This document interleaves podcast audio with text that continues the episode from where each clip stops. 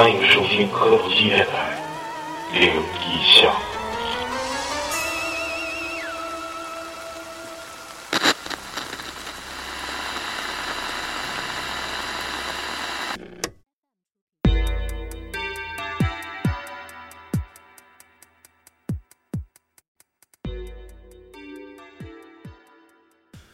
科多基电台二零二零年乡村行第一期节目，嗯，非常高兴啊！今天那个各位主播不远万里，深入农村基层来看望我，然后老李非常有心的把设备都带来了，我们就在农村给大家录一期农村鬼故事。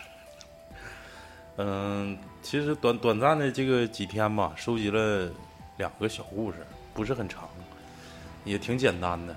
但是我不我不想第一个说啊，这个环境相对来说比较嘈杂，没有咱们那个工作室那么密闭的那么好，然后经常有大车出没，也希望大家能理解。我是超子，我是老李，我是抹茶，我是老谭，大玉，你们先来一个吧，完一会儿我再讲那个我那个故事。你们谁先来？我这短，先说我这个吧。你那个挺狠，这个可以探讨一下。嗯，就这个当代年轻人啊，我基本上他这个你们会发现，就是他会跟咱们上学的时候喜欢那些东西一样，玩什么碟仙儿啊、笔仙儿啊，这你说这意思现在这孩子也都也都玩是吗？对呀、就还是对这东西比较好奇的，就是比较上瘾。你像那时候咱们碟仙儿、笔仙儿玩的挺疯，就是捕风捉雨的，就感觉哎，听这个我也想照当照当。特别玩儿最多是笔仙儿，对，碟仙儿是什么？怎么？碟仙儿不是就是说你搁哪一个呢碟子？你啥前儿 来？是真一个碟子吗？是碟子呀，就是碟子上面下面有一铺一张小布，它类似于那种布或者是纸，上面写着什么东南西北啊、生死啊是什么的，然后两个人一起按那碟子，让那碟子自己就真像咱们玩的那样，就是那样的啊，就是而且不光中国有，国外也有。对，嗯然后相对来说碟仙儿吧，比较怎么说呢？你得需要设备，首先得有个碟子，这可能在学校啊，或者是取材这方面相对来说不是那么快捷，所以说笔仙儿玩儿比较多。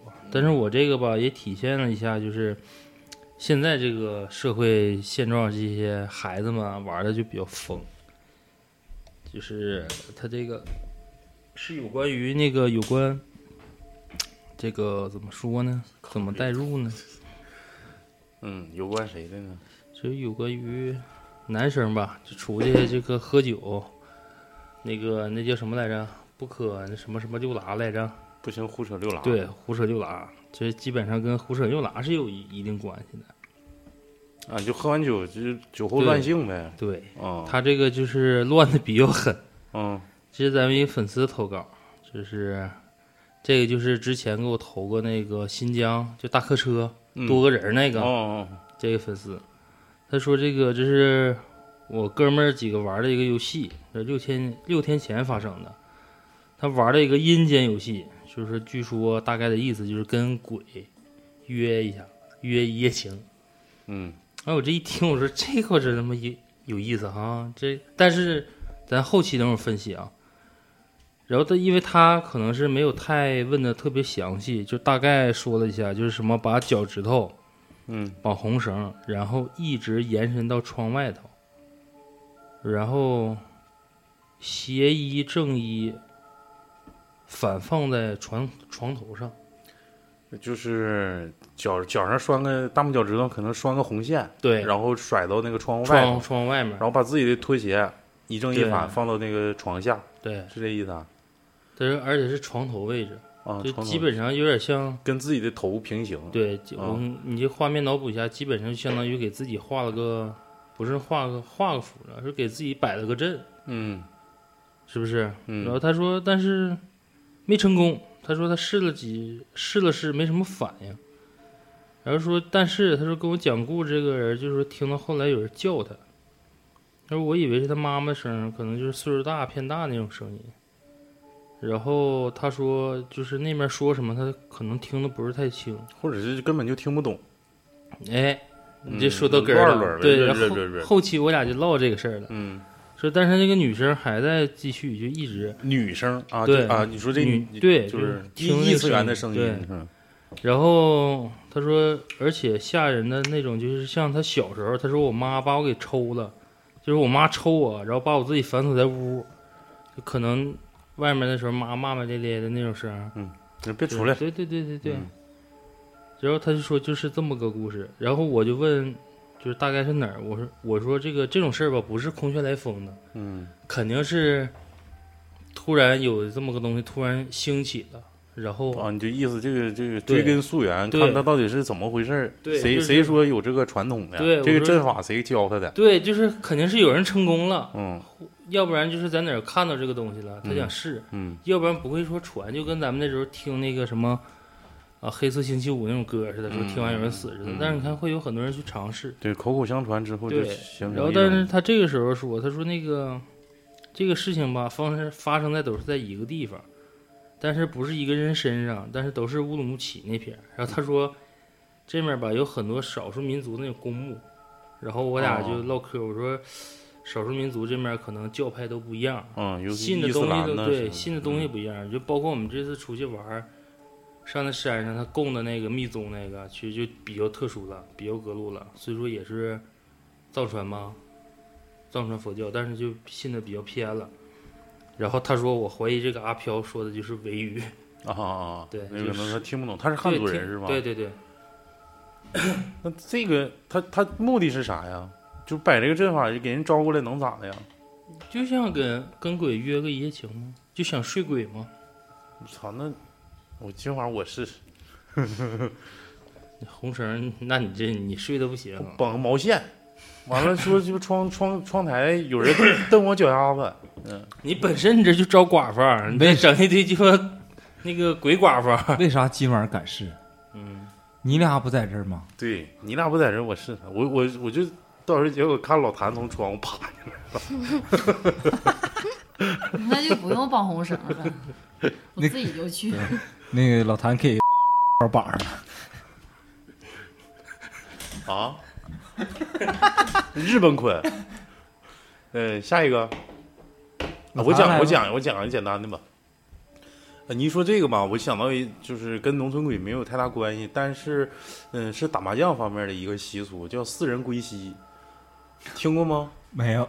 四人归西就是打麻将，就是香港那边儿还有台湾那边儿不是打麻将比较盛行嘛？可能是就是国粹这一块儿传承的比较好。第一就是东北，再就是香港跟台湾。你看咱小时候玩的那游戏，成都不也？嗯、对对对，血战到底啊啥的。但是香港跟台湾那边有一些呃传说吧，或者是不成文的规定。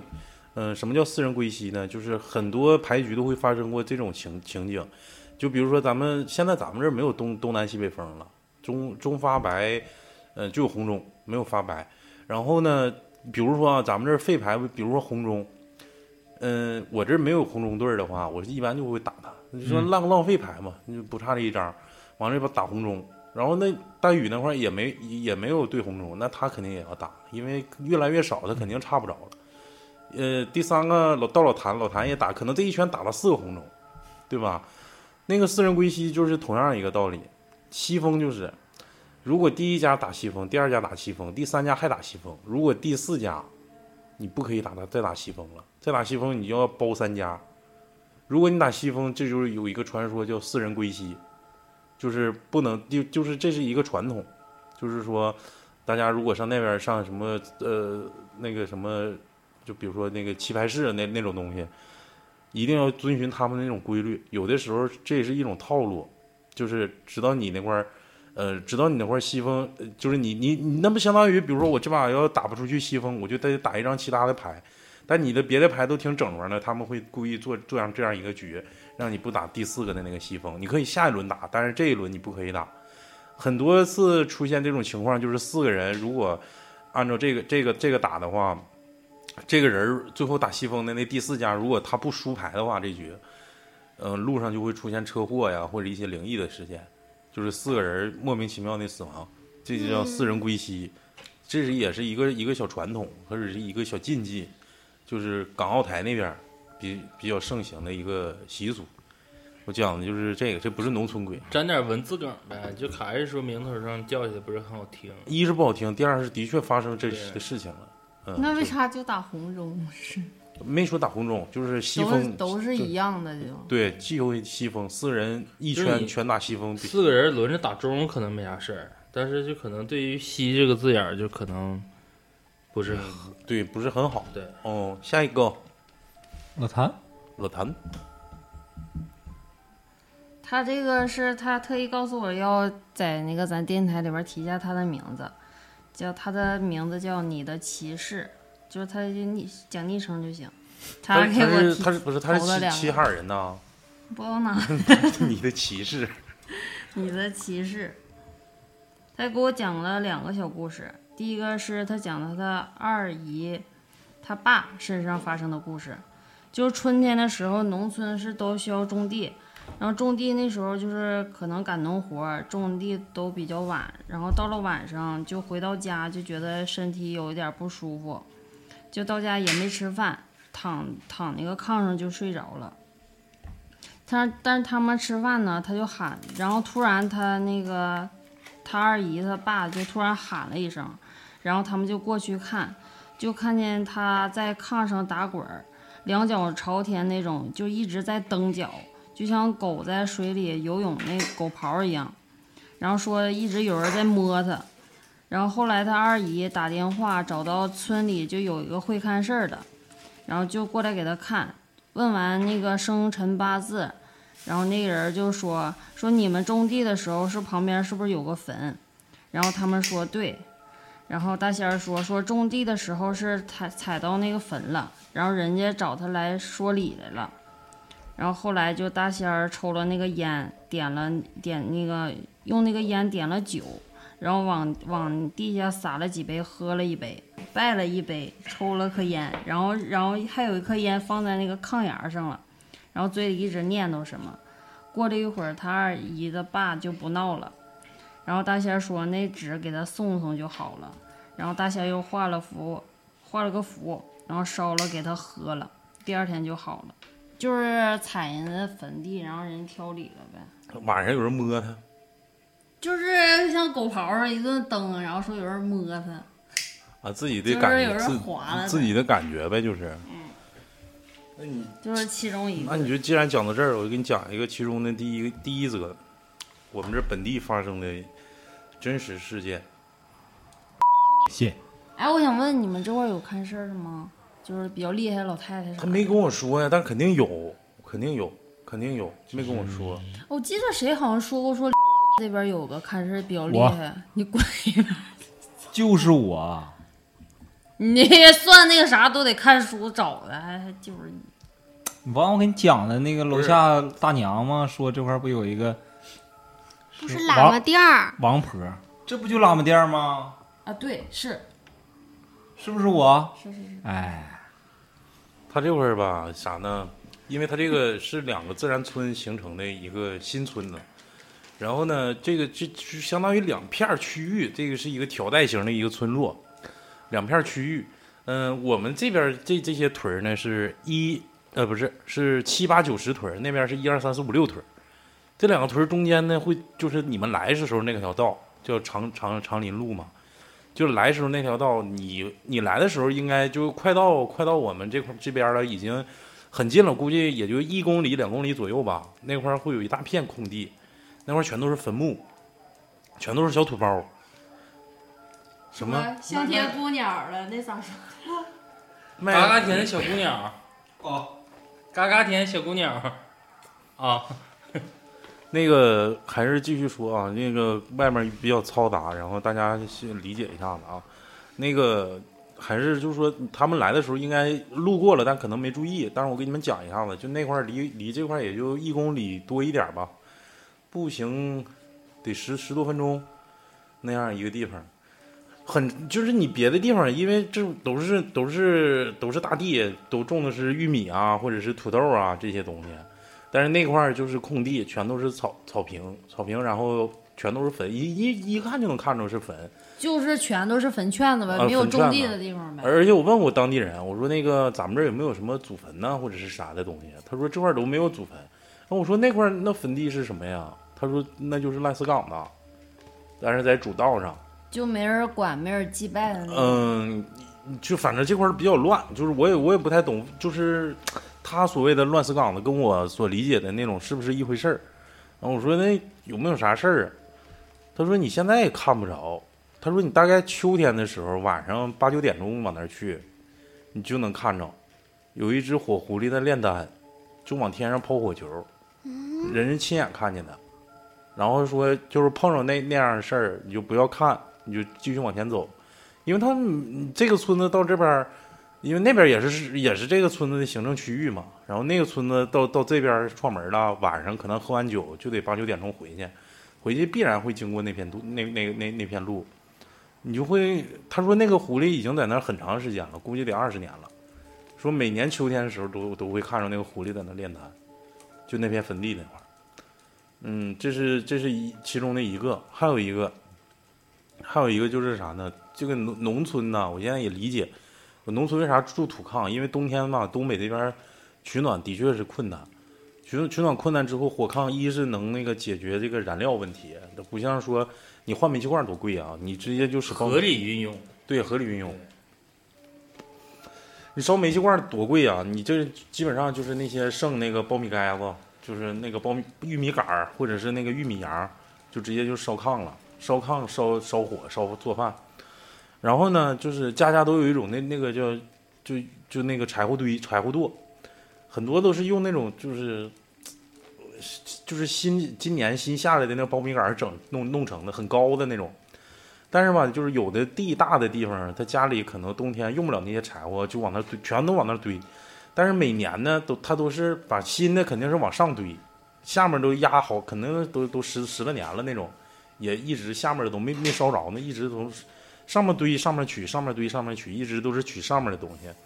然后呢，他就是说有一天他们去上一家去给人家那个搬那个柴火垛，但是他。家里人都说嘛，说那那里头已经续上窝了。我说啥玩意儿续上窝？他说黄皮子。我说那那咋整啊？他说都能看着洞，就就就就那屋那那那个那个他们家自己家人知道吧？那那窝里就有小黄皮子。然后这不是去给人清嘛？但是就是说还不，他们不是很就是怎么说呢？就不是说就。有点信，但是说不至于说像什么还得先提前看一下子那种那么特别隆重的，然后他们就自己准备的小火腿肠，然后到那儿拜一拜，说那个先迁别地儿去，我们得把这个清理走了，这块不让不让放这个这个东西了，然后之后拜完之后，完了就把那些都都整走了。这个可能是没有没有什么就是奇异的经历啊，但是他们这儿的习俗就是。如果发现黄皮子，就是先给人请请走，就不能说上来就鸡巴拿拿钩机咔就给勾了，那那样不行。就是讲一个这样两个小故事。等秋天的时候我去看看去，我看能不能看着。但我我估计我够呛有那胆儿。我感觉这狐狸脾气还挺好的，就说好多年了，说让挪走就挪走。黄皮子，黄皮子。你说第二第二轮第二个故事是黄皮子，嗯嗯。那我们去爬那个两个山，都有那个黄仙儿洞，还有蟒仙儿洞。对，你们去的时候不是说，我听大宇说你们看着蛇了，是怎么的？嗯，你讲讲啊。看着一条，应该是松花蛇吧？松花吧，就是黑黑蛇，然后带黄黄黄道的那种，应该是松花蛇。一条黑。黑蛇，然后带黄瓣、黄刀、黄 黄花，对黄花的黄花鱼，黄 黑白不是黑黄，黑黄的蛇应该是松花蛇，它尾巴挺好看的。我估计的话能有个七十厘米左右吧，长度。你看见脑袋了吗？看着了，然后我感觉你说的有点有点短了，七八十吧。它那尾巴跟后来走的时候，你拽那一下，我看那粗度应该得七八十，对，八十左右吧。然后粗度最粗的地方也就两个手指头，成年人的两个手指，两个手指头那么粗。那蛇大概能有多少年长呢？那蛇没多少年，估计两三年差不多吧。它就是个成年蛇，成年蛇。没有没有，成年还能再大一点，还能再长一点。它基本上也差不多了。中年你觉得它有攻击性吗？这野生动物都有攻击性啊。嗯，它松花是有毒的还是无毒的啊？我记得应该是有毒。对，微毒。那你们为啥还去抓人家呢？我喜欢这玩意儿啊。松花，松花是神经性毒素啊，麻醉是不是？忘了具体松忘了花就是不致命呗。对，那不是松花蛋就是拌豆腐那个，是不是他的蛇蛋呢？对他下的蛋，嗯，它就真的假的呀啊，？那玩意儿可香了，黑蛋。假的呗。松花蛋，就是，然后我就摸它嘛，摸它就跑，我就拿棍儿就怼它。我就不是你现在从头讲，你俩走到那儿是他那脑袋上那个路上了。它已经开始是躲了对，它在台阶上，它应该是，呃，从台阶上往往下走。嗯啊往下走。我告诉你它那个是个什么台阶蛇是不是？往下 走。有脚，就是我们爬山的时候，它那个就是是木面的，就是防腐木嗯木面的这么一个台阶，但底下是属于钢结构，用嗯角钢搭的那种，直接扎土里那种钢结构。嗯然后我们上的时候，我跟老李走前面，那蛇那时候就在那个类似于楼梯，它不有个直角缝吗？嗯它在一个直角，就是最边缘那个位置，在那待着。嗯他这时候喊声：“大玉，你看这啥？”我说：“啥呀？”我说：“我正在薅手机呢，我看着了。”我就寻思想拍呢，对，不拍照。然后他就是比较那啥了，就是兴奋了，就想给往外拽。但是拽的时候吧，这个野生动物吧，估计也是一条吃饱的蛇，他就开始往底下攀了，就是往那个杂草里头。。对钢结构那个位置躲了，就让你了。嗯就是就剩一段尾巴，那个剩个二十多公分尾巴在外面，老姐就拽去了。等他一拽的时候，我一看，就是我也我也着急了，我也想拽去啊。我也想给他整出来。可以，这个东西蛇嘛，它是你拽它尾巴的时候，它已经往前走呢，往前走就是往前四脚四脚腿儿都走。不是，那你不怕它回头咔咬你一下子？我怕呀，但是这个哎呀，你之前玩过蛇吗？玩过，我抓过毒蛇，但是抓的那个没蛇比这个小，这个算挺大的。那咱们录完节目之后，你对那玩意儿不敬畏吗？敬畏我没抓它呀，我放它了，没抓着，我想抓能抓着，但我就是我就想抓，其实抓它吧，我也是想看看它，那到时候我也给它放，我不会害它，我不会霍霍它的，因为这个万物皆有灵性，我咱们已经是高高级动物了。去无缘无故的去滥杀这些低低级动物的话，我感觉不人道。嗯嗯，因为你现在也不是属于饥饿阶段，为什么要杀动物呢？就是为了填饱肚子，嗯猎捕，就是在那个动物之间啊，狩猎游戏，就是为了吃生存。但现在咱们吃吃穿啥都不愁，为啥杀的呀？但我也不是那种就是喜欢狩猎，就是乐趣啊、兴奋的，不是那种人。我就是好奇、喜欢，就想抓住它观察一下子，嗯。然后再给它放了。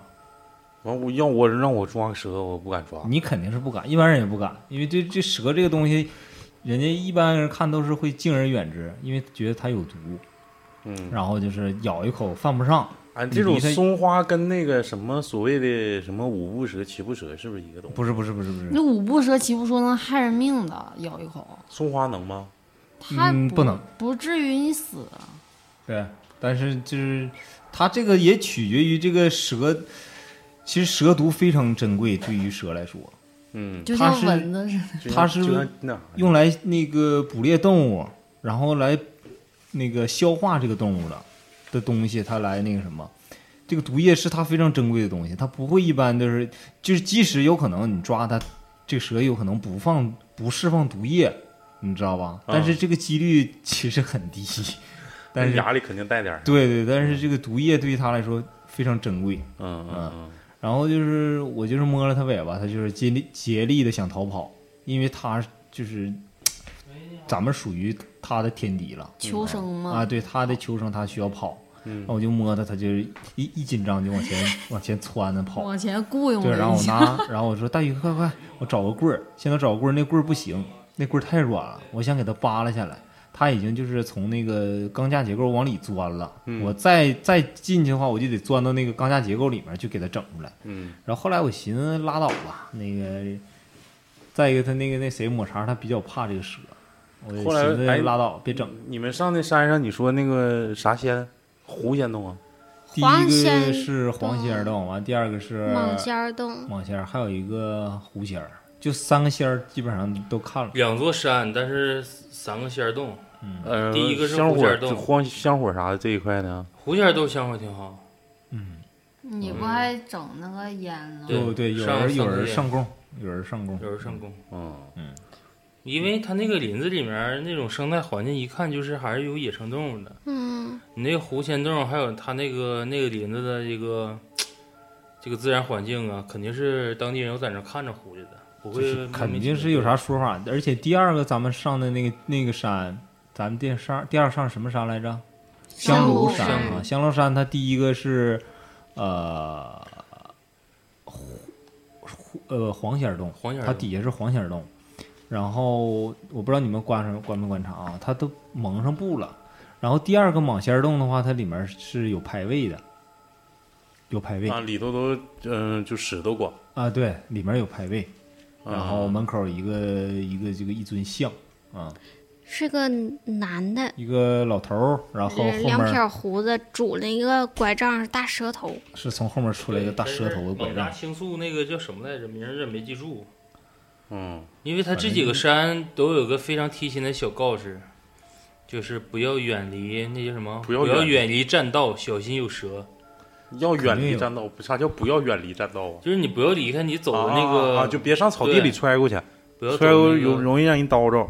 嗯，说每座山都有这种仙儿，然后像类似镇压山那种。山神吧那种的吧，是不是？对，它类似于毕竟肯定是有人看过，但是现在吧，你像这种老景区，它毕竟是很多年的，可能不会说整那些虚头巴脑那些噱头。然后我让他俩去问问那个卖卖饮料那个老大娘有没有那个，有没有鬼故事？对对，他俩不去，这家伙扭扭捏捏不像样俩咋不。去的啊？我太累了。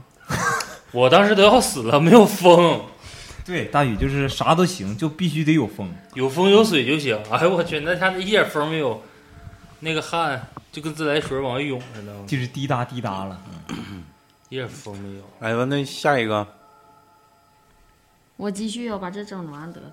哎呀，第二个就是他学校的故事，听他这是听老生说的，学校有个关公，刚开始在教学楼的下面，就那天是有一天下了大雨，还打雷，下的就是特别大，看不清外面了。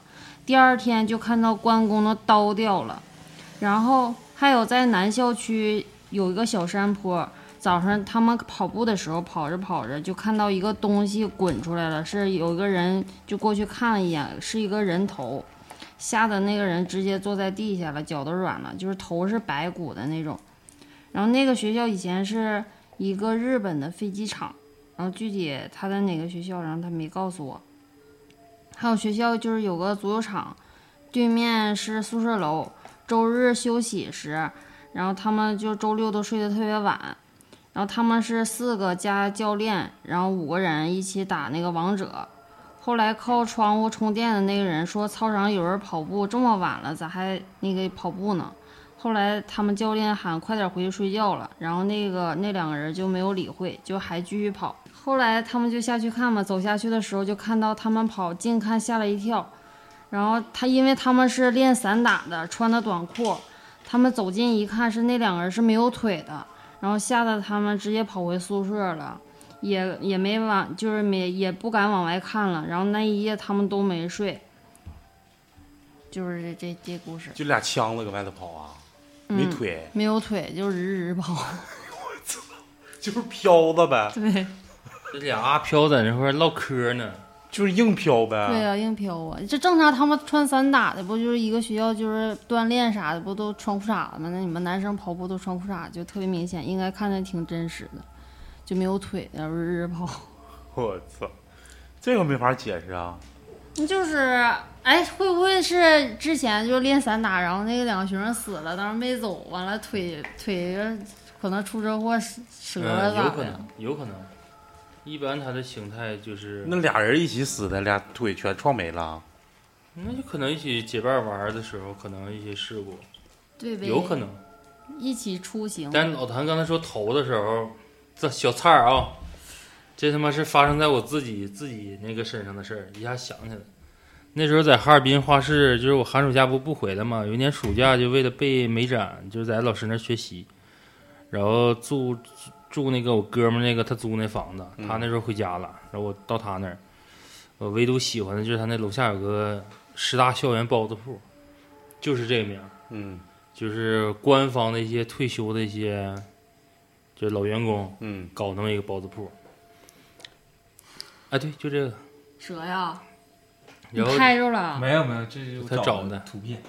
然后就是他家那时候那个不养养跟你一样，就是让大公鸡打扰的，就他那块儿会养一些大公鸡，就养鸡我是。让母鸡打扰的，对，公鸡打鸣吗？公鸡鸡下蛋打扰的，公鸡一一公鸡早上打扰我，母鸡晚上打扰我，嗯，野鸡，然后那个那个时候我看我想想啊，你看又忘了，不是不是，我想想那个啊，对，是那个暑假，就是那只大公鸡长得贼好看，真是就是标准做鸡毛掸子用那种公鸡，嗯，它那个尾部全都是那种亮晶晶的，就一看可正，小孔雀，对，贼招人稀罕，而且是进屋来回走，你见着人之后，它会到你那块儿捉捉你，就捉鞋，捉完了之后意思就给你显摆显摆我，你瞅瞅我，瞅完了吧，来我就到那儿玩了。但是它这个缺点就是早上打鸣，但是很准点儿，就是四点半一趟，五点二十一趟，叫两遍。就正常来讲，因为那个小区嘛，你不知道不知道那面那个门吗？东门那撇儿，和兴路那边儿，就都是岁数大人在那儿，相对来说比较好。但是可能就会有一些小年轻的呀，就是类似于影响休息啊，对备考那帮儿，呃，准备考研呐，或者是在那块儿租房子的，影响人休息。然后一可能还有一些刚下夜班的。我有一天就是跟哥们儿，我们刚他妈喝完酒，正常来讲，他家大公鸡晚上是在他店门口那个树树上睡觉。然后师大那撇儿比较逗，就是和兴路那撇儿，就是我看那叫什么小区啊，那面全是养狗的。等师大这片儿院里就全都是养猫的。就油画那块儿呗，对，就那油画那条街，老街。三十九号油画，对对对，然后他那只鸡每天就是都在树上睡，然后猫也都不招惹它，然后狗也不招惹它，就是走的时候一走一过，就是好像跟哥们打招呼呢。那边就是干着干着，这边就瞅你一眼就走。那天我们一帮吃完饭回去到我哥们住的时候，我就发现我说这是大公鸡咋没了呢？然后我哥们说是不是被让谁给整死了？嗯，你你看看那箱子里背不就有？无心之谈，真是无心之谈。因为那块垃圾箱旁边正好放个大箱子，嗯，我说能有吗？我们就我就跟那个齐帅，我俩就贼鸡巴好奇，我说去瞅瞅去吧。到那块儿看着羽毛了，我说我操！我说你别真别说哈，这箱里真有羽毛，我估计谁家杀小鸡儿了，就踢箱子那么一下子，在箱子那个那个就是破纸壳箱，就上面有些纸、报纸什么的。嗯但那个时候就是有个鸡脑袋，啪耷拉下来，大公鸡的一个大鸡冠子都能看着，就一个大公鸡鸡脑袋在那儿挂着。嗯，挂之后，他说那是不是大公鸡？我说不能，我说你净鸡巴瞎扯。他说好像是那谁楼下那大爷那个公鸡好像整死了。不能，我说是不是谁家是有有好吃公鸡的？他说你净扯犊子，你家吃公鸡你不吃鸡冠呢？我说可能不会收拾呗。他到那一看一踢，那脑袋直接掉出来了。就一个脑袋在外头，不是，就是整个脑袋是掉下来了。掉出来之后，他那那只公鸡，我不跟你说吗？特别有特点。它那脑袋一出来之后，基本上就是九十以上，就确定就肯定是那只了，嗯就树上那个。我们就感觉好像是这个也被不是给吃了或怎么了，心血来潮。但在一翻那箱，就是整个鸡身子全在箱里躺着，就是让人给把脖子跟脑袋拽开，放箱里扔垃圾桶。然后贼鸡巴操蛋，就扔人包子铺门前。他门前有个公用的一个绿色那圆筒垃圾箱，仇呗，那就是就估计就是打扰了。然后最烦人的时候，因为你毕竟跟这公鸡熟，突然的感官从刚开始的吓人，就感觉有点有点伤感。就是他那个眼睛是睁着的，然后嘴是闭着的。但是我们碰箱子的时候，也有可能是刚死没多长时间，有那种肌肉跳，你知道吗？就腿儿蹬吧了一下。然后到第二天，那大爷那店儿也没开，很长时间都没开。他那公鸡就相当于小宠物似的呗。嗯，对，啊贼贼精神，贼帅。就家家那时候，就是那撇东门那撇啊，挨着学校在校园里面，就那时候没扒没盖现在那个楼似的时候，家家门前都放一小碟儿，放小碟子，或者放个像这种烟缸什么东西，里面放小米儿，放点谷子什么的。嗯，小鸡过来叨对，来。人溜达鸡，那可纯溜达鸡。到你家玩会儿，到你家玩会儿的。来下一个，我一会儿讲我那个农村鬼。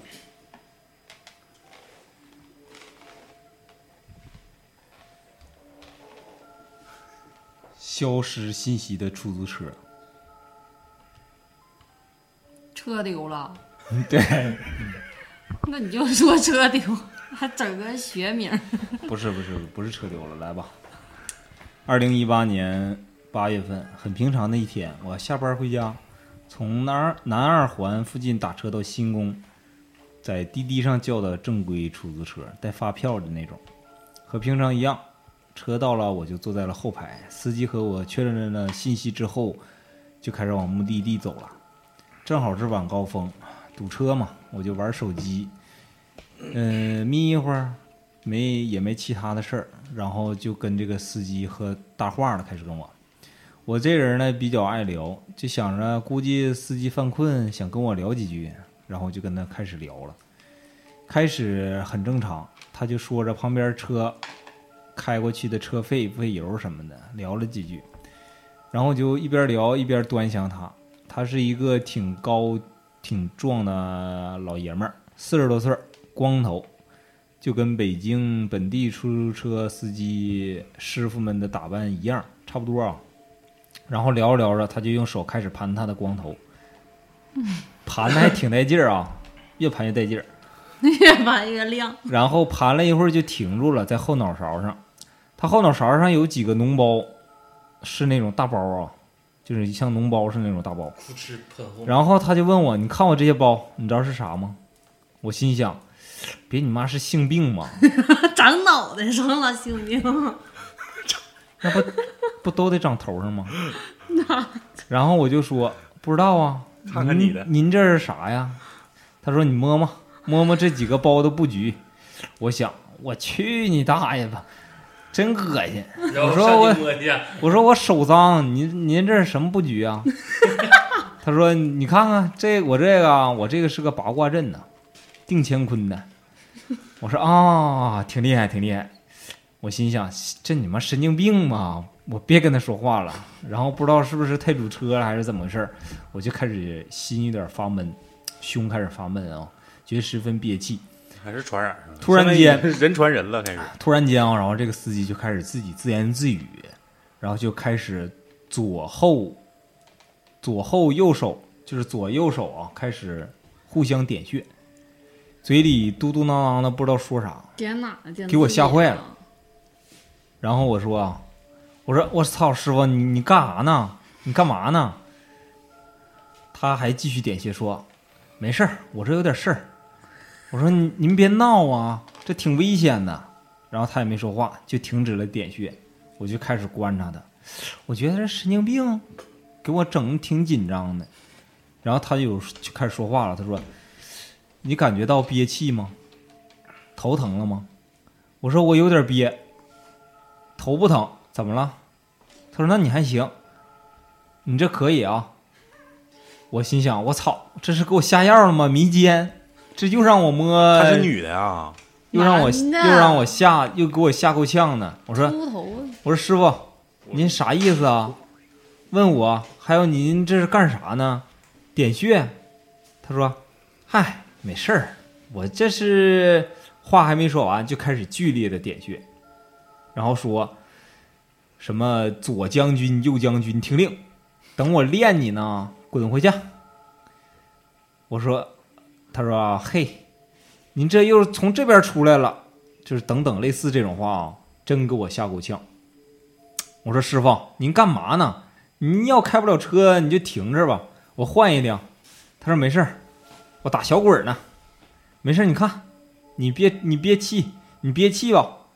还有这个人人车上头头，呃，还有这个人啊上车头疼呢。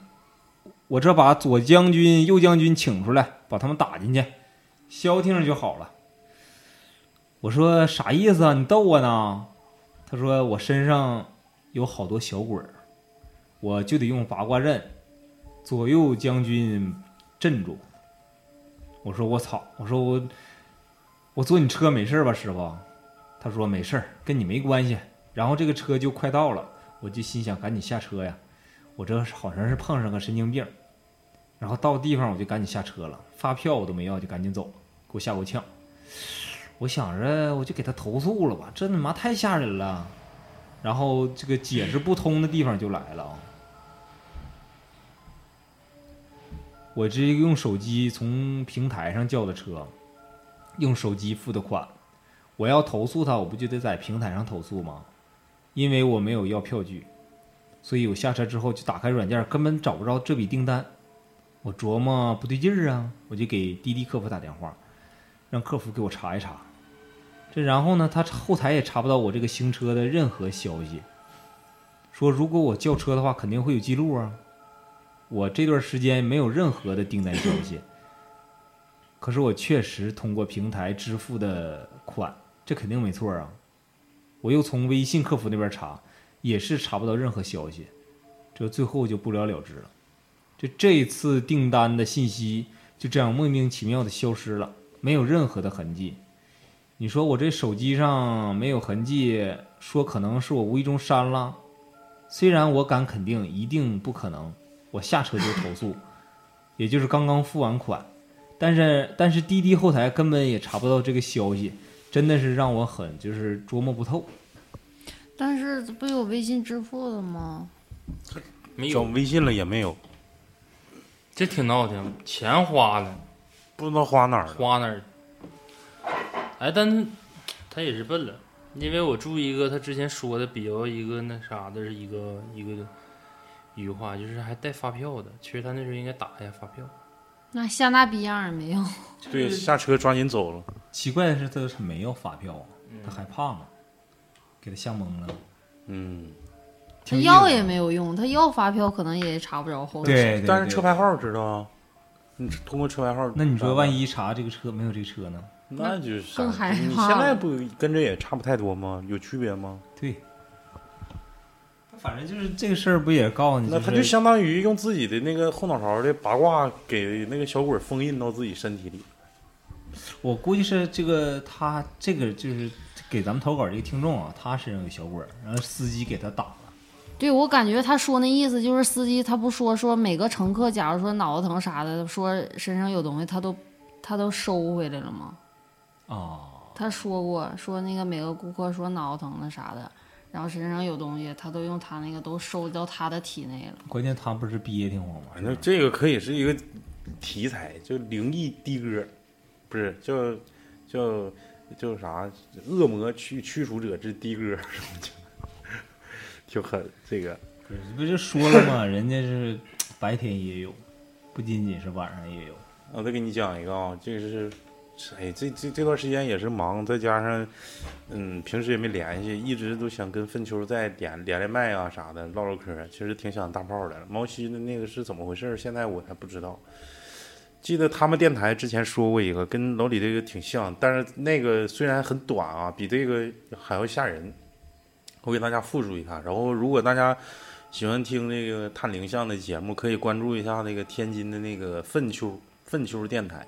粪是勤奋的粪，秋是秋天的秋。大炮、毛西还有谁了？我记得仨人吧。呃，那个那个白车瑶，对，我记得仨。后来人家生生小孩儿不干了，嗯完了之后，我给大家讲讲这个吧，嗯，也是借我们之口讲一下他们的故事。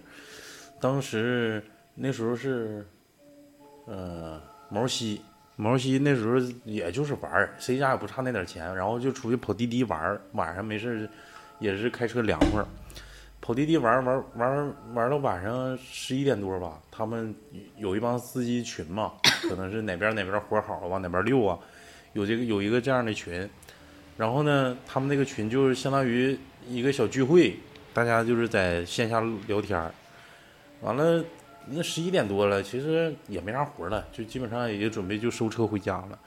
往那个滴滴滴里，完了他们就开始聊这方面的故事嘛。然后其中有一个司机就讲了一个挺吓人的，我我不知道你们你们听过这个吗？你说呀，没有。那讲了一个挺吓人的，他说呃也是就是当天发生的事儿，当天说大概晚上八九点钟吧，拉了一个女的，那女的就是嗯、穿一身白衣服，但是很正就是很正常，夏天嘛那种淑女装，白衣服就连衣裙儿。完了之后上车了，上车直接就坐到副驾驶了，然后问他上哪儿，他说哪哪哪儿，但是那个地方属于天津的一个郊区，嗯，就是挺远的，可能得一百多块钱吧，就那种，从市区到那儿挺远。完了之后呢，呃，他就正常拉他嘛，正常拉他嘛。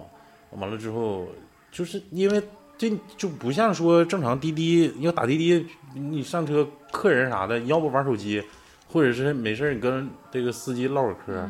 这女的上来之后就面无表情，然后就是目不斜视的一直看前面，一直看前面，人家司机也没搭理他，但是就是观察嘛，毕竟男司机嘛，看着女女乘客单单身的离上那么远，也挺稍微有点有点关心吧。完了之后就看着他，就是有有时候侧目瞅一眼，侧目瞅一眼，觉得没咋回事。到那之后，大概在那儿到送到那儿之后，因为开很长时间车，到那之后下车抽了根烟，先暂停订单。完了又过了一会儿，上车就开单，哎，一下就接着一个活儿，接着一个活儿就是又往市区走，就相当于折回来了。结果挺赶巧啊，呃对就很巧郊区完了还能呃接着活儿，对郊区接着活儿，然后就往市区跑。然后往市区跑，这这是上来一个大哥，啊，这个大哥上来了之后，就把那个就就是还是正常开嘛，因为也是往市区返。然后这大哥说：“哎，咋的来这么这么远？我还寻思我打不着滴滴呢，你往这儿来。”我说拉一个女的，完了就这时候这不正常开车嘛，但是那个正常来说副驾驶安全带要不系的话，就会滴滴滴一直叫。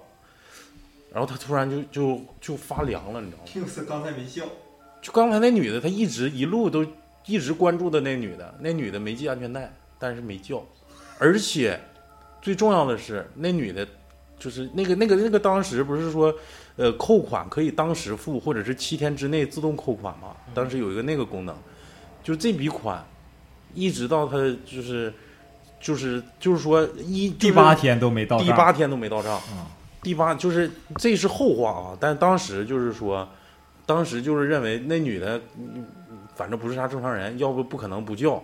然后第八天他们后来交流也是说，那那那笔款一直都没到账，就是滴滴、啊滴滴平台说你也没接受过这个订单什么的，就是没没有。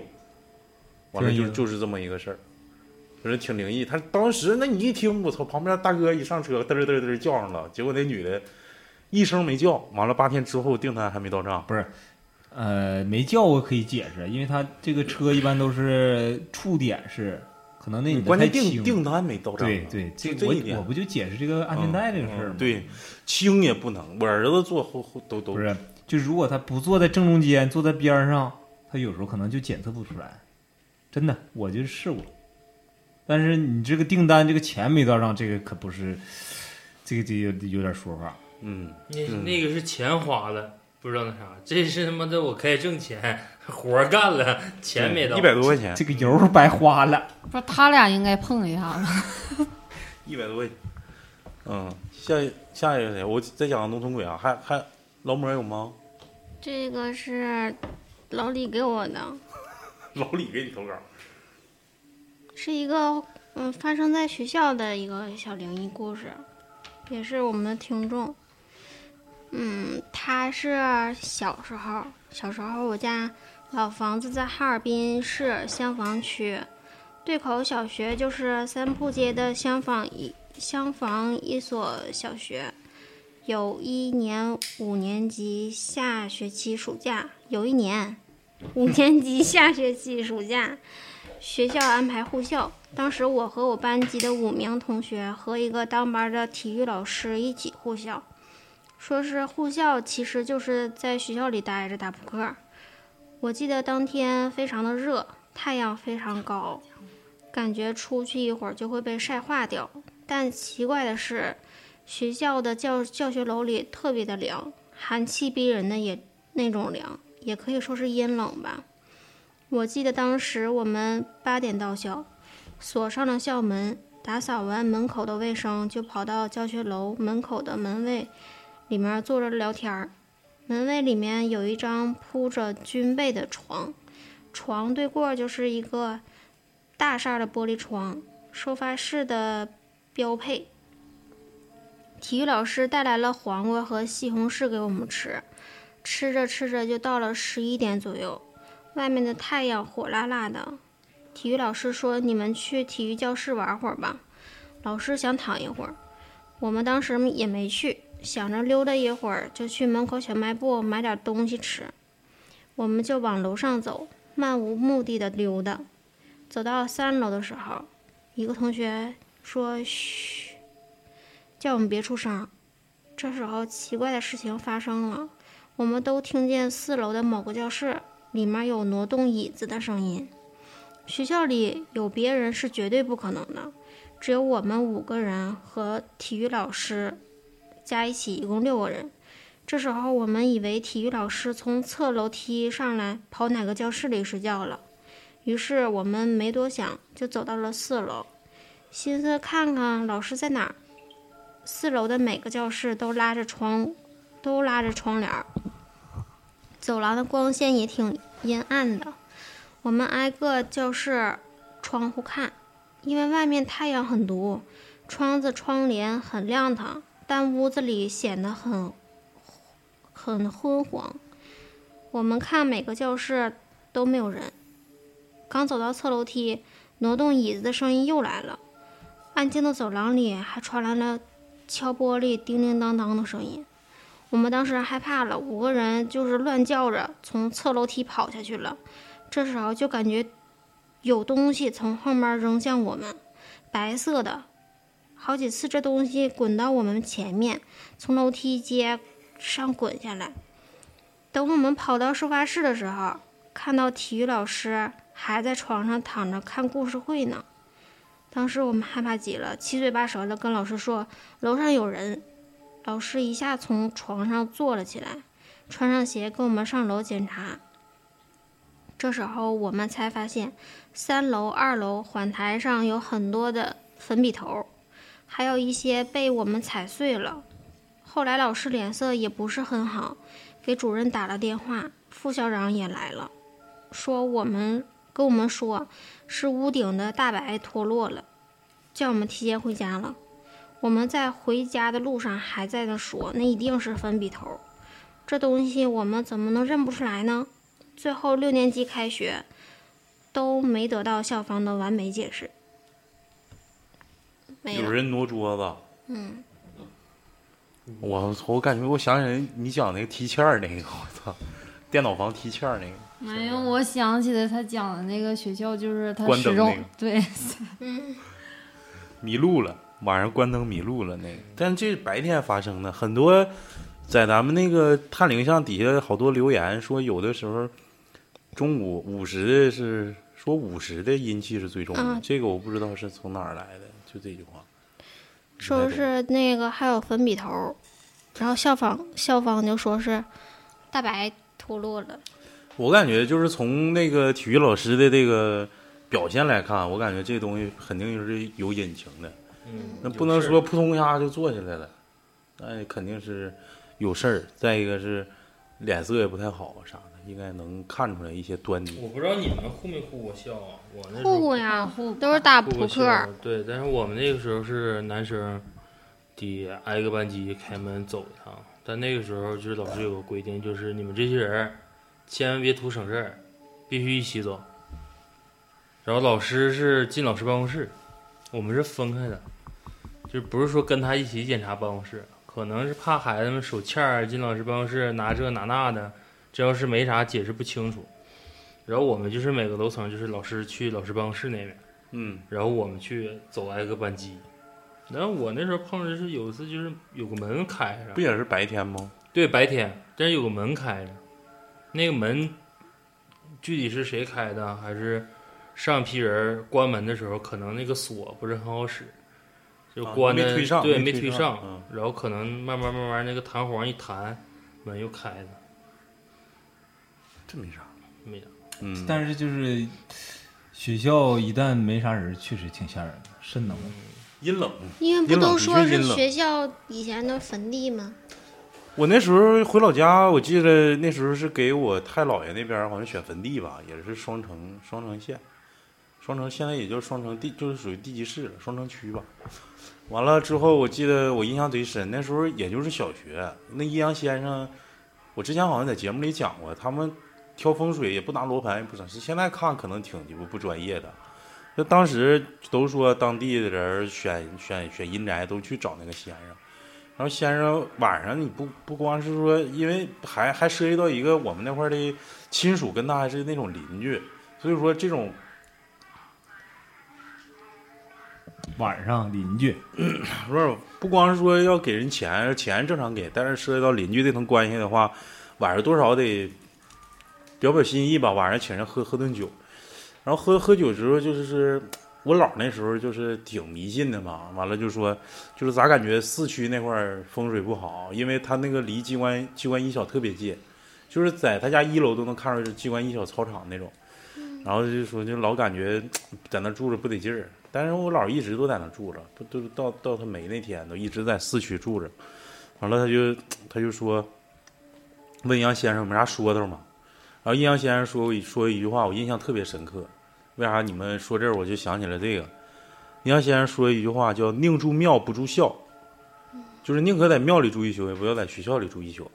学校是一个非常阴的一个地方，不知道为啥，因为好多传说就是。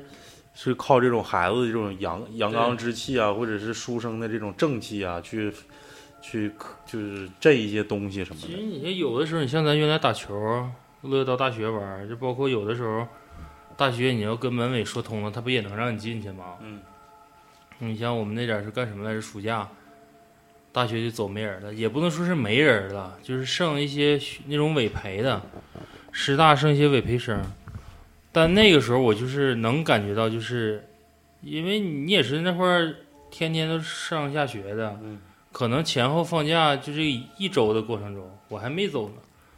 你早上起来的时候，就明显感觉这个学校啊，这个早上刮着个凉风啊，要比有学生在、同学都都在的时候要凉很多。嗯呃就是说白了就是感觉这个阳就是人气儿啊，特别特别没有人气儿，让你待的不舒服，嗯很不舒服。包括晚上住寝，特别是他妈住寝，就像你说的，他妈同学都走了，剩下没几个的，嗯这个声音呢就会无限的放大化。就一楼、二楼啊，你明明在四楼住，这时候你就突然就是能听着有人穿那种踏拉板，踏啦踏啦踏啦踏啦踏啦。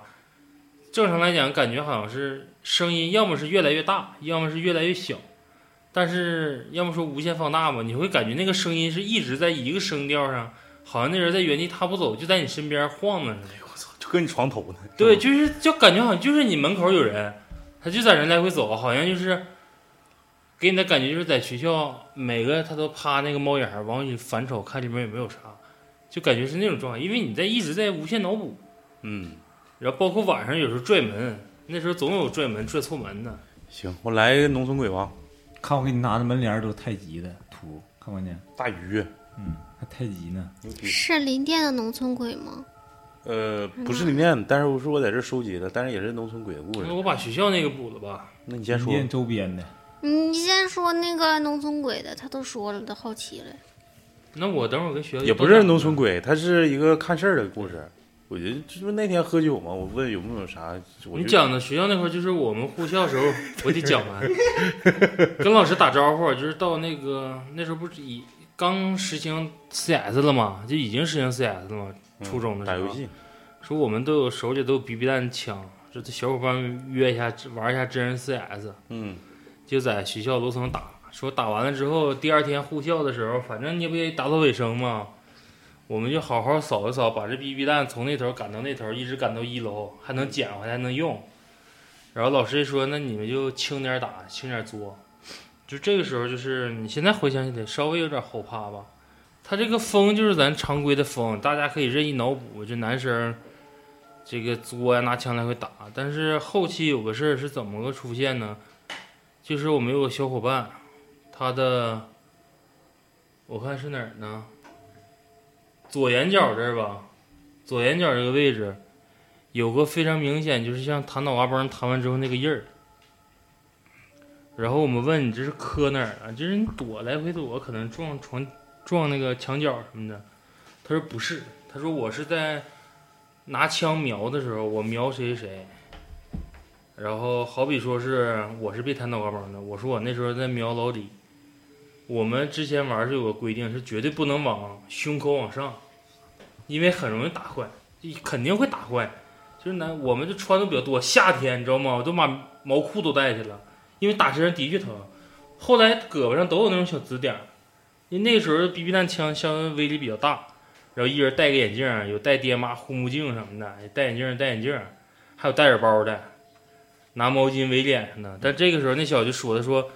好比说我是被弹脑瓜崩，我说我当时鬼迷心窍，不然不知道怎么想的，突然看着老李从楼梯上来了，我那个枪口瞄的就不是胸口以下，我就想往他脸上打，但是这个时候就突然他说自己能感觉到，啊，我看啊，这么瞄，如果我看想想那个墙角，他应该对他探的是那啥，他探的是右眼睛。就正常来讲，弹脑瓜崩的话，应该弹的是你右面，但是他就清楚的感觉到有个人在他那个脑袋上，叭弹了一个脑瓜崩，特别疼，像提醒他似的。没有，他让人狙了，他就让人他贴着墙，啊。他贴着墙角，就相当于这是个墙，我这么探脑袋，我要往那儿打，他就感觉这会儿有人拍了他一下。啊，墙伸出了一个手，那种感觉。就是他没说有没有什么生手，就是我们在玩完之后的时候，就说你这个这这个本儿的这块儿是怎么有一个红对，像红的似的呢，就不是说枪打那种。他说我玩的时候，我感觉好像谁弹一下我脑瓜崩。很多人说那那老李家保家仙啥的，就是保护他的。我我刚才要么说说现在突然想到这儿的时候，我就感觉可能就是他在瞄的那个人里面家可能有保家仙儿，就是提醒你一下。那玩意儿挺危险，妈打眼睛这够呛我。不说吗？那时候你说家长有墨镜的戴墨镜啊，这贼鸡巴囤那身儿，棉毛裤、长衣长袖，然后穿那种热的，就穿个帽服什么的，嗯，然后那个就是拿毛巾给这不脸围上，后面拿他妈别针别上，戴着包，戴帽子，鸡巴大夏天的捂他妈一身，就为了拿枪在那打。嗯但是他就说我就是感觉就谁弹了我一下脑瓜崩，嗯，就是突然也像突然醒了，说咦我我为什么要瞄这人脑袋呢？我为什么要想着我往上瞄呢？刚才那个一个苍蝇给老谭来一个老八卦，行，我讲这哎个，呦，你一说苍蝇，我就想起咱那天爬山，咋的了 这谁拉粑粑去 对那个，我就感觉那咋的了？这脚上有屎，我们在爬山的途中在那歇发现了一着，坨小粑粑，嗯，他在那瞅半天。我看就是我说老谭呐，这帮苍蝇好像挺饿呀，就看谁爬山不知道顶住爬出屎了，拉一泼，在这粑粑上来回爬呀，就是挺多。就我咋没糊一层密密麻麻是我那点的。儿要死的那个时候对你那咋的？我让你上来说那块儿，我说这块儿有风那块儿，啊，石风全是啊，我讲那个看事儿的故事吧，因为也是身边人发生的。那时候他刚结婚，大概得有三三十三十年前吧，三十五七八岁儿，三十年前，三十年前他二十多岁的时候刚结婚，然后五十多了，现在。哎，好像，哎，不是，就好像不是林甸，不是林甸，是另一个县，但是也是大庆的另一个县。呃，讲的是啥事儿呢？他回娘家，就陪他媳妇儿回娘家嘛。回娘家之后，这个他老丈人，他老丈人有有一个有一个哥哥，家里正好是看事儿的。因为姑爷子回来了，那肯定是连喝带吃的，吃完之后上各各个亲戚家串门鸡呀、鱼呀、啊羊啊啊，遭罪了。啊，就到到这个他老丈人的哥哥家，他得管叫大大爷呗，因为随他随他那个他媳妇媳妇那边叫。去了之后，人家家就是供仙家的嘛，而且他家那个仙不是正规仙，他是清风仙堂，就是全都是男鬼，就是那种，就是办阴事儿的那种。哎，男鬼厉害还是女鬼厉害？那得看红绳还是蓝绳。没没理解上去是吗？没有，嗯，红绳不是拴拴那个脚上，完了 看谁脚臭，可能就是能勾来谁，谁脚越臭，可能法力就越强，知道吗？这个行，我今天讲这个清风那个故事吧。然后这个，因为这个他大爷吧，就是他媳妇这个大爷，一看着这个这个这个，就是这个新过门这个姑爷子，一下脸色就变了，说：“孩子，你坐下，你坐下，咱俩聊一会儿。”因为他这个亲属第一次见着这个姑爷子嘛，就是正常来说，就感觉这个东西，你最起码得寒暄几句啊。你就是说，哎，挺好，哎，身体不错，挺白净啥的，你得这么说，或者说。先客套。或或者或者说那个对对我对我们家姑娘好点啊，或者是咋的，开开玩笑啊，这种，就是非常严肃，就是一进屋就说孩子来来你坐下坐下，咱俩聊聊，直接就给领那个他家屋那个仙堂去了，然后之后他就他就说那个你等我一会儿，我去取点东西，然后就上那个下午取的白酒，取白酒，完了之后就是拿那个大海碗，就有点像这大茶缸，我估计那一碗就得一斤酒吧。得得一斤酒，完了咕咚咕咚就灌了，灌完之后，他说孩子你等我一会儿，完了就开始嘚瑟，是这个因为是他大爷嘛，是男男男的，其实正常来说这种出马仙，男的相对少一些，还是女的比较多，就是他也没见过这阵势，那二十多岁小孩儿能见过啥阵势啊？你别鸡巴客了，怎么还瞅你还鸡巴，完了之后那个是不是没见过这阵势？完了说大爷咋回事？完了人家不勒他，就搁这就就就这样一直晃头，完了之后颠颠腿，不请神呢吗？完了之后就一下就声声调就变了，因为刚刚刚才跟他说说两句说孩子你进来去上屋，完了一下就变了，保你，哎太乱了。那个完了我接着讲啊，然后那个就不也就过了一分多钟，然后一下声调就变了，就跟原来那个声调完全不一样了，就是说变成一个特别沙哑的声调。同时呢，我说那是男的呗，因为我知道清风肯定是男鬼嘛。完了之后就说，你这孩子毛病还不小啊，就是一下就这变，是哪的人？就是我不知道是山东的的，是是是是是哪儿的，来反正根葱，来，在喝他凉嗯中。呃，完了之后就是声调加上这个嗓音，就完全是两个人。完了跟他说你这毛病还不小，完了之后就就是说孩子你过来，然后就摸摸他耳朵根子后面，你知道吗？就这么摸，就这么摸，说了一句说今天我要不给你办，就山东话我不会学，越学越假。今天我我要不给今你今天我要不给你办，你活不过三十，三十是啥时候啊？三就是三十岁，他当当时已经啊二十多岁了，十多，二十多岁。嗯，他说你活不过三十，完了这时候他说你转过来，然后就把他脑袋拧过来，然后给他掰了两下子，他的脖子这块儿，完了就是照这耳朵耳朵根子后面，噗一喷，就是这半拉身子全都干湿了，就想想他之前喝那些酒全都喷出来了，又。一斤酒，一斤酒全那喷他说话的时候是嘴里含着酒说的。那他妈一斤酒你含一个，你就一茶缸子全他妈给你灌进去，不是你就口水，你嘴里含满了，他大宇这半边身能不能干湿他？那是起兴了，我估计是，要不不可能他这半边身子都湿了，就是全干湿了，干湿了，然后之后之后跟他说，今天晚上你回你老丈人家，晚上谁也不许，你谁都不行带啊，晚上蒙一个黑袋儿。就是你回去让你老丈母娘现在就回去给你就给你做，黑口袋，就拿两片布就行，把脑袋蒙上，蒙上之后摆一张桌子，桌子上放一个碗，碗上插三根香，碗里头用的是小米。今天晚上必须这么做，如果不这么做，你活不到三十。那你是说亲属说的，他自己家媳妇儿他大爷说的，你敢不信吗？那肯定得信呐。然后他说：“那我谁都不能带呀。”他说：“谁都不能带。”我说大爷，你晚上来不来？然后大爷当时是上身那种状态，然后跟他说，我要去容易把你吓着，哎呦我操！而且你无论发生啥，你都不要把那个黑袋子揭开，就无论外头有啥动静，你也不要揭开，你就稳稳当当在那坐着，坐到就是星星出来的时候你就坐那儿，坐到这三炷香烧好了，外屋屋里的人通过窗户看着三根香烧好了，你再回来，你就一直在那坐着。我说大哥，我我这时候我就发问了嘛，我说大哥，你到底听没听着啥？他说我没听着啥。我说那你那你问那个大爷说他为啥不跟你来了吗？他说他就怕害怕吓着我。然后然后我说那你知道那个就那个男鬼长啥样吗？他说好像字里行间听到那个男鬼的长相是一个老头儿带着一个拐拐棍儿，就是他感觉的，可能是当时晚上的时候，那个他大爷肯定当时来了，就是大爷身上那个仙肯定是来了，去帮他，就是就是那个借着那个月光啊，或者是星光帮他解决这个事儿了，但是不让他戴这摘这个眼罩，就是不让他摘，他说肯定是来了，他也能感觉到这个这个，就是这人都有第六感，他他会感觉到肯定是来了，但是告诉他说我不能来，我怕吓着你。就无论发生啥，你不要不要把你那个袋子摘，就是非常难熬。那你看三炷香最少得他妈半个多小时吧？你搁外头坐着，而且屋里就他妈你自己在当院，其实挺鸡巴吓，挺挺鸡巴吓人。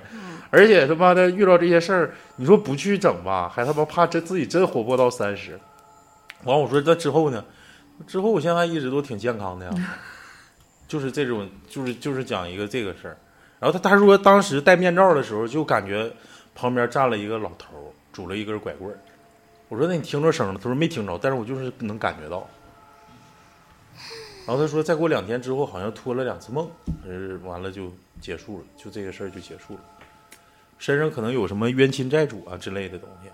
但是他就跟我讲，其实最大的煎熬就是那那那三十分钟是最大的煎熬。啊，对呗，我也在想，我说那三十分钟，他是还是他不告诉你将要发生什么，还行，就是这大哥胆儿也算挺大，说稍微边上有点声儿，那这个人这个好奇心吧，就特别，其实盖布就是为了不让他就想让他看着鬼啊啥的。而且你没发现吗？就是这种事情通常都是你这个人必须得在乡那块儿待着，而不是说是没事儿你回去吧，你晚上睡觉，或者是你关门把自己关屋里面蒙个被，嗯然后一旦有啥声儿你别别吵别看就行。嗯，但他这个是标标准准的说，还是说沾点像咱说农村鬼似的，你必须得在这个祭坛或者是法坛，嗯在这儿待着。嗯到。刚才说哪儿了？没啥了吧？也没啥了，没啥了。但是就我就说，就是他这个，咱现在可以分析一下子，他请的这个家也是啥仙儿。清风仙，人家说就是的是清风仙嗯，那我感觉他这个路子有点对了，就是清风堂基本上都是靠香，真是真的都是靠香，清风堂全是香，不上酒，对，不上酒，就拿香当引子。香就是钱嘛，就是有我已知的，基本上就是香就是食材啊。可以是食但，是这种东西你录着呢吗？嗯，就是说，好像他说的东西以后都是未知发生的。就像我 那回我有一次微信说谁可厉害了，然后我就加微信，我说给我算一下子，就说我有红光之灾，然后说得给我破一下啊！去他妈的！血光之灾，那啊鸡巴红光之力，操，还鸡巴红血光光之灾灾，，对，血光之灾。完后来我没管他，完了之后没咋地呀、没咋地。这东西吧，信则有，不信则无。其实你你看亲属说的，你你那他应该不能骗出。于尊重，再一个你就寻思人人那人那两下子，我操，一股酒全给你喷身上了。你那功夫那不是一般人能我记得谁说过，就是那是治骨病的，我说过，啊，就是喷上，其实他没有那个酒，是吗？也是酒，是全是酒，就是他自己没进自己胃里。我那时候听谁说，就是喷上之后，他其实没有酒，他只是你感觉的喷上了。但是我告诉你，这个他的这个做法在原来是是一个农村那种卖艺那种像吞铁球似的啊，，对，是个表演的，就是这算一个硬气功，就是把水全都咽进去，可能咽十升，然后这个人闭着嘴，该给你做什么手势，牛逼点儿是能说话，过一会儿的时候就能把这水全都吐出来，嗯。的确有这个。那这期就到这儿是简单的啊，就是因为啥，外头那个声音比较嘈杂，完了之后我们也将马上开始我们的美美好的晚餐时光了。来，大伟给我们打声招呼。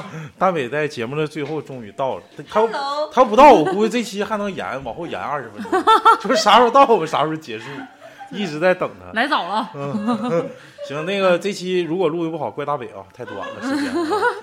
啊，行，这这这期就到这儿吧。完了之后，希望大家继续支持啊。我们我他妈自己在这儿他妈不敢录那个那个档案馆，有点儿晚上多少？巡鹤都等你老长时间了。给粉丝留个那啥吧，你们总结一下子，刚才路过之后，我们背景音乐都是卖啥的？嗯，行，然后呢，今天晚上吧，今天晚上我找学哥约一下子，好，开玩笑，开玩笑啊。然后拜拜这期到这儿吧，拜拜。拜拜嗯，开拜拜吃。